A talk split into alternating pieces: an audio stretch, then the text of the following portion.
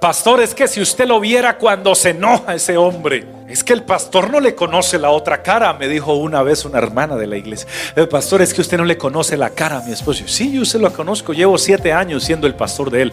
No aquí, es que él en la casa, en la iglesia tiene cara de ángel, es así. Con todos. Pero en la casa se le transforma la cara de ángel del cielo por ángel caído. Si usted le viera esa cara y cómo habla en la casa.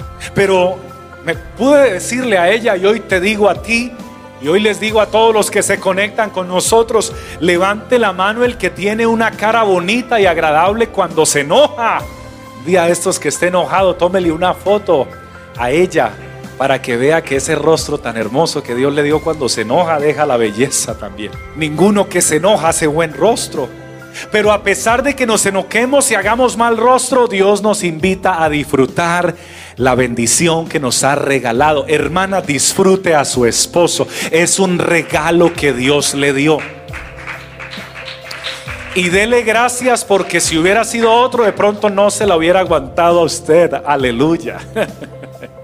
Esto para algunas que son un poco intranquilas. Pero querido varón, disfrute también a su esposa. Sea amable con ella. Comprendámoslas. A veces uno tiene una solicitud para ellas de alguna de algún área de la vida y la respuesta es no.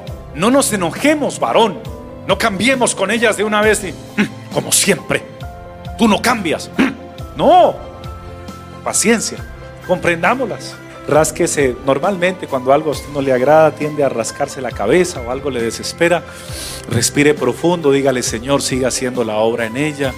Vaya y haga otra actividad y consígase una manzana o algo y lléguele y entréguesela y dígale, te traje este detalle, chocolate. Y entonces la que estaba tan seria eh, va a decir, eh, ¿qué fue lo que me pediste? va a cambiar inmediatamente. ¿En qué necesitabas que te ayudara? O oh, en este trabajo o en aquello otro. Entonces ahí encuentras ese apoyo de ella. Disfrutemos la vida cristiana. Ellas siguen siendo vasos frágiles. Aunque trabajen iguales que un varón, siguen siendo vasos frágiles. Así que cuidemos ese vaso frágil. Varones, oremos por ellas, cuidemos de ellas, respetémoslas, porque esto también es vivir sin complicaciones. Algún soltero dirá, uy, pastor, esa enseñanza es como para casados. No, no, no, tú algún día te vas a casar y Dios te está enseñando que o puedes vivir el matrimonio enrollado, emproblemado, eh, airado, o puedes vivir un matrimonio sin complicaciones.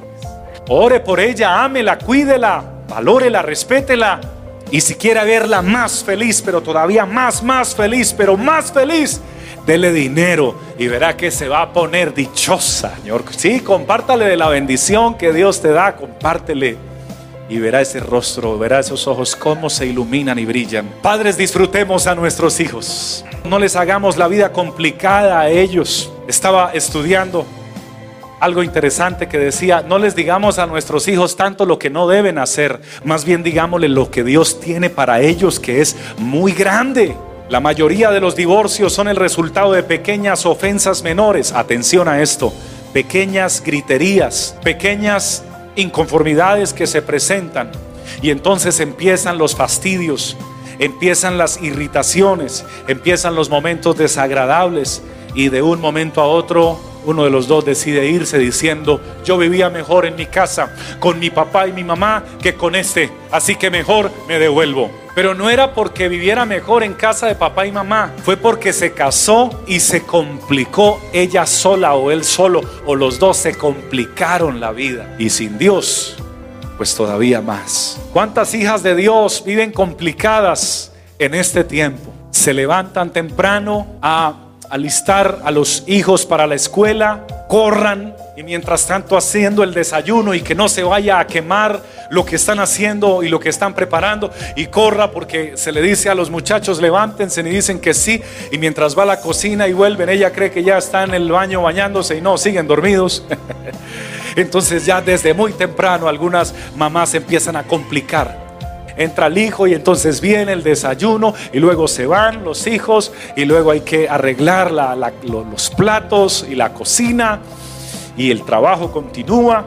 Mamá les dice o papá o los dos, arréglenme la habitación, arregla, arréglame tu cuarto. Entonces dicen ellos, los muchachos, ¿cuál cuarto?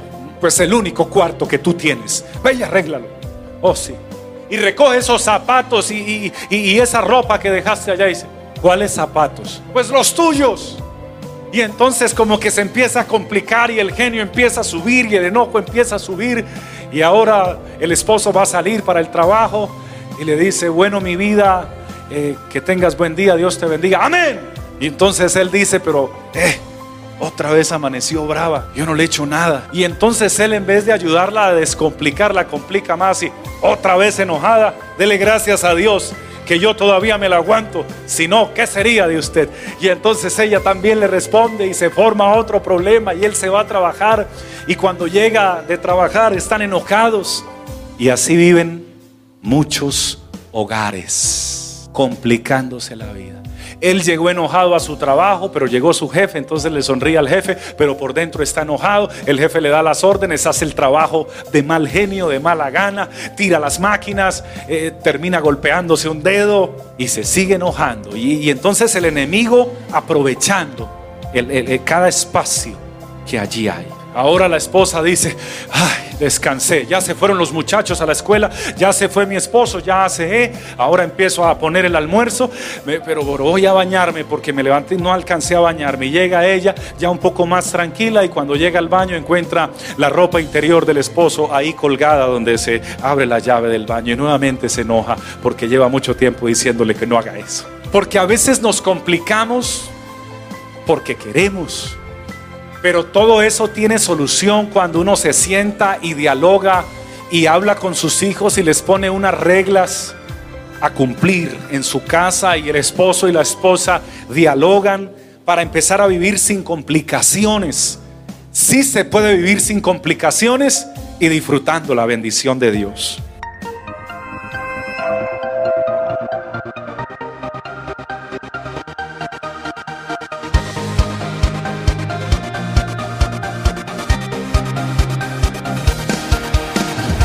tiempo de vivir de gloria en gloria, el gozo del Señor.